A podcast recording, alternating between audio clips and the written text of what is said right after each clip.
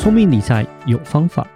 丰盛思维要掌握。我是布大，我是李莎。那些理财专家不说，有钱人不讲的秘密，都在打造你的潜意识。打造你的潜意识，告诉理财专家不说那些事。大家好，我是主持人布大。我是布大人生与职场的好搭档李莎。布大，上一集我们讲到这个很扯的一个虚拟货币的故事，悬案啦，悬案啦，没错，真实故事啦。嗯，今天我们来讨论一下，就是看完之后，其实有很多东西就是大家都在讨论嘛，嗯，因为它其实蛮值得讨论的。是，因为因为其实看完，大家都讲一句话，就是这个人要么就是白痴到把事情搞砸，然后损失了二点五亿美金。但基本上百分之零的人相信这件事情，然后第二个结论就是，不然他就是成功犯下史上最大的犯罪案。嗯，对。然后基本上百分之九十九都觉得这是真的。对，他还活着。是。然后其实最好笑的是，大部分就是这些损失金钱的人都想去掘墓。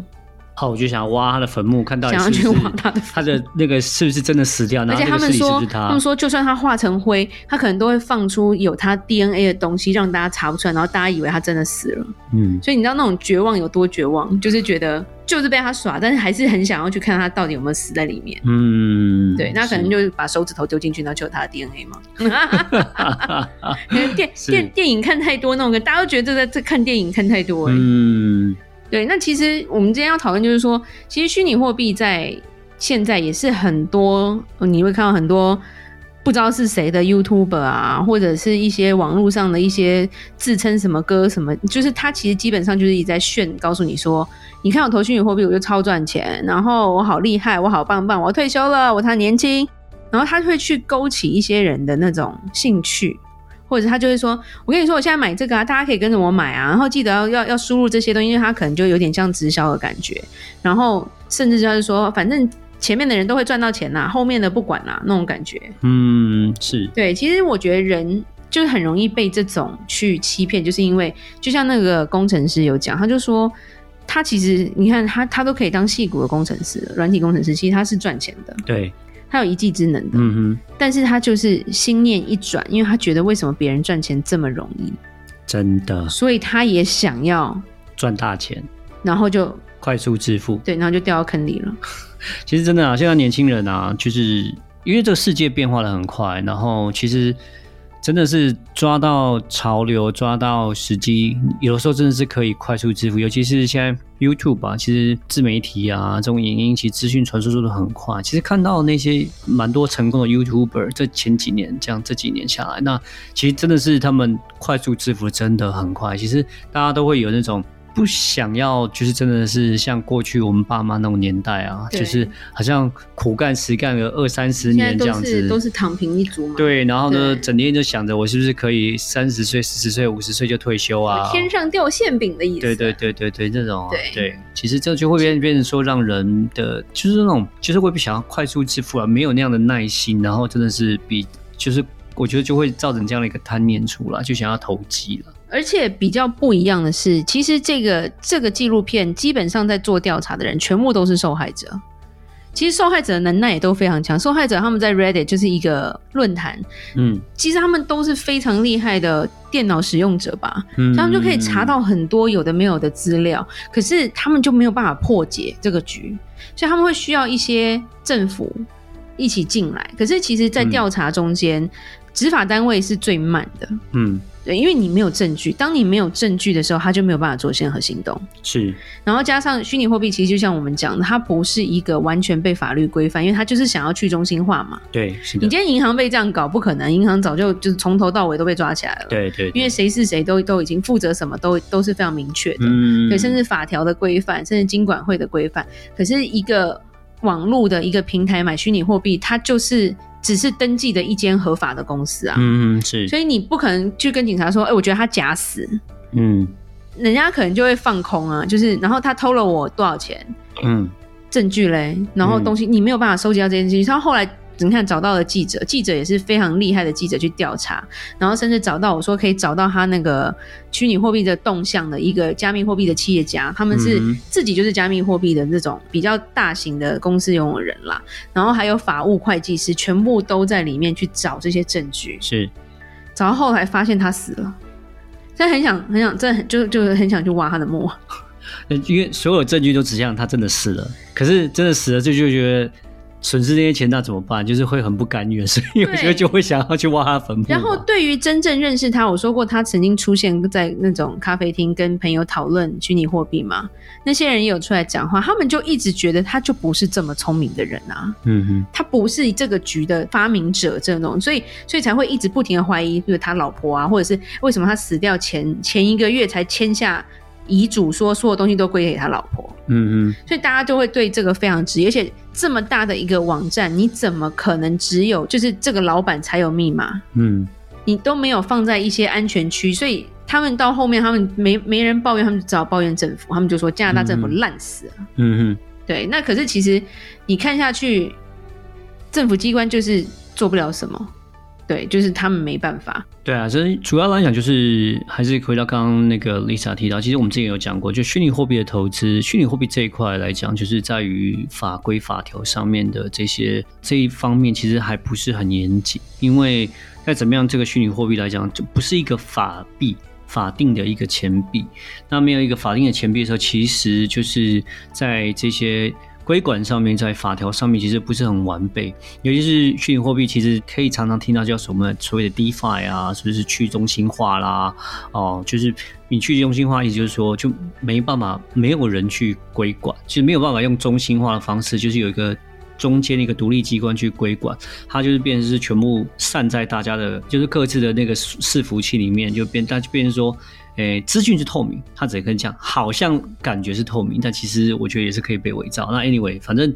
就是因为这样的一个结果，就是说变成说，它跟银行跟证券比起来的话，就是比较容易被诈骗。然后再来是说，你要追寻它的金流各个方面，就变成是其实困难蛮多的。讲实话，而且大部分这种不太有客服这种东西。嗯，对，打电话 没有没有电话可以打，是像虚拟货币有时候他就跟你讲啊，你钱转出去，一转出去你转错了就来不及，就回不来了，很多时候都是这样子。而且很多是没有电话，只能 email 嘛。而且你也刚刚也听过一些故事，所谓的有些人什么他买了比特币有没有？然后他密码忘记，然后密码忘记之后钱就他就领不出来，就一直卡在那边，这都是这样的一个状况啊。对啊，因为就是没有一个中心化去规管，然后你密码忘记就是没有办法领出来，就是没有办法。对，那其实很讽刺的是，其实网络也是人所创造的，对不对？你不能说哦，网络的世界很邪恶什么的，但这是人创造的嘛，邪恶的人嘛，嗯，对，是邪恶的人创造了邪恶的网络吧？对，所以他其实一开始那个藏镜人就是戴面具人，他就一直说，其实事实上就是网站后面操纵的那个真人，才是你决定你要不要相信的人。嗯哼。然后因为这部片那个 Jerry 就是以他这个有记录的影片来说，他就是一个感觉非常无害。也不帅，然后天真活泼年轻人，然后像个小宅男这样子，你根本不会觉得他有这么多的心思在这样的年纪去安排一个这么大的骗局，嗯哼，是对。那其实人心，就算他在你面前晃来晃去，有时候你真的也看不懂啦，嗯哼，对。那其实我就觉得说，后面为什么会相信，然后投这么多钱，也是因为广告一直在打嘛，嗯，然后他又一天到晚上台演讲嘛。对，然后加上说有一个心态，我觉得大家会有个心态，就是大家都有用啊，嗯，又不是只有我，对，大家都有买，大家都还没领钱，对，这真的还蛮妙的，嗯，因为如果大家还没领钱，或者是要领一些钱，如果比特币是一直涨的话，它这个从东边的口袋转到西边口袋，就等于是他拿你的钱去补别人的钱，他还是做得来的，嗯哼，突然为什么会消失？是因为一八年大跌。对，大家很多人因为大跌就很多韭菜主，他想要赶快退。嗯哼，那他发现他的资金不够，因为他其实在开公司的这几年，他都是过得非常爽，到处出去玩，环游世界，然后做好多事情，然后买豪车什么的，就是做很多他喜欢做的事情。其实他用的都是消费者的钱。嗯嗯，所以他发现这个洞他补不完，因为第一个跌，它的价钱已经变少了。对，大家又都要领钱的时候，他变成他没有办法满足每个每个人的需求。嗯哼。然后他就死了，嗯，我觉得这到后面就是你每次看一看看一看呢，他最后的结论就是他死了，然后就发现没有人要接受，连李莎看完都 no，我不想接受。这个结局，应该有的心中还是会默默想说有没有人要去挖他的墓，可以拍一下吗？这一两年来哦，这虚拟货币啊，然后尤其是今年哦，今年那个 NFT 哦，这个东西这个话题，呃，也不是今年，去年就开始了，其实这些都是。非常火热的话题啊！其实最近新闻你其实也去看啊，有一个带货主，然后呢 也跟一个 YouTube 也杠上，也在讲那个 NFT 的事情，就说他是诈骗之类。其实讲实话，真的 NFT 真的大概我觉得十十个里面大概有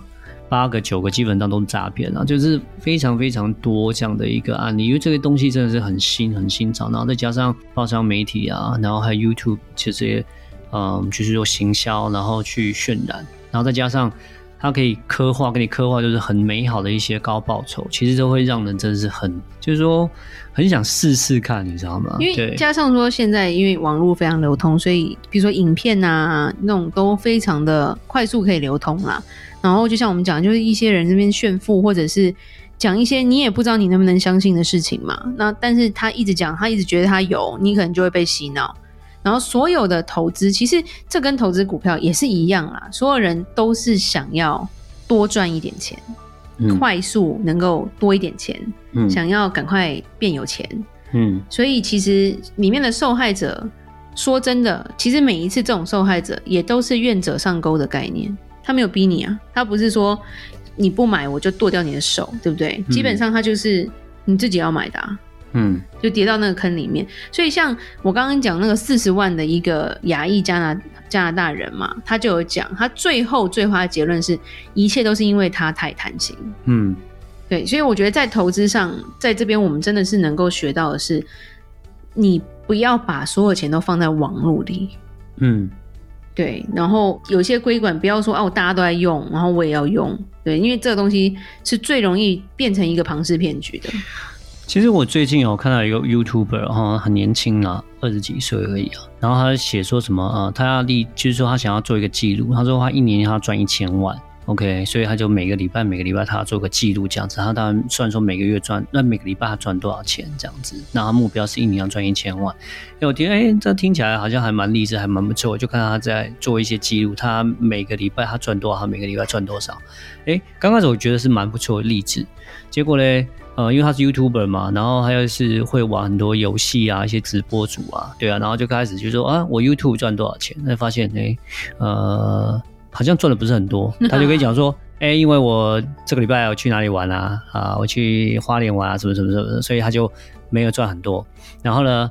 另外一边又说，哎，他做那个呃打游戏啊，直播主啊，什么用游戏在所谓的 GameFi 啊，这种用那个打游戏来赚钱。他说，呃，因为我忘记交割日啊，所以说，呃，我就这天交割日的时候我没有打，所以我又没赚到什么钱。然后就嗯，好，这个就是这个两个是他算是比较是他的主动投资，就发现都没赚多少。后面呢，他说说。可是啊，我又投资很多啊，哇，这个这个虚拟货币交易啊，这我朋友介绍啦，什么什么什么什么，然后开始哦，这个呃虚拟货币这个另外这个平台什么什么什么什么什么，你知道吗？超多了，赚超多了，然后开始想说，呃，就是他有他介绍一个平台，就是他可以一个月投报率百分之九十啊，这样子，然后就说你看我已经就是投一点点进去，呃，然后呃一开始我很怕会拿钱拿不出来，就发现有已经拿出来了，然后呢。那现在我已经拿回本金了，所以呢，呃，我现在赚的都是白嫖，所以呢，他就讲难听叫白嫖，他就说，所以就一直拿，一直拿，一直拿，一直拿，然后呢，然后就开始跟大家讲说，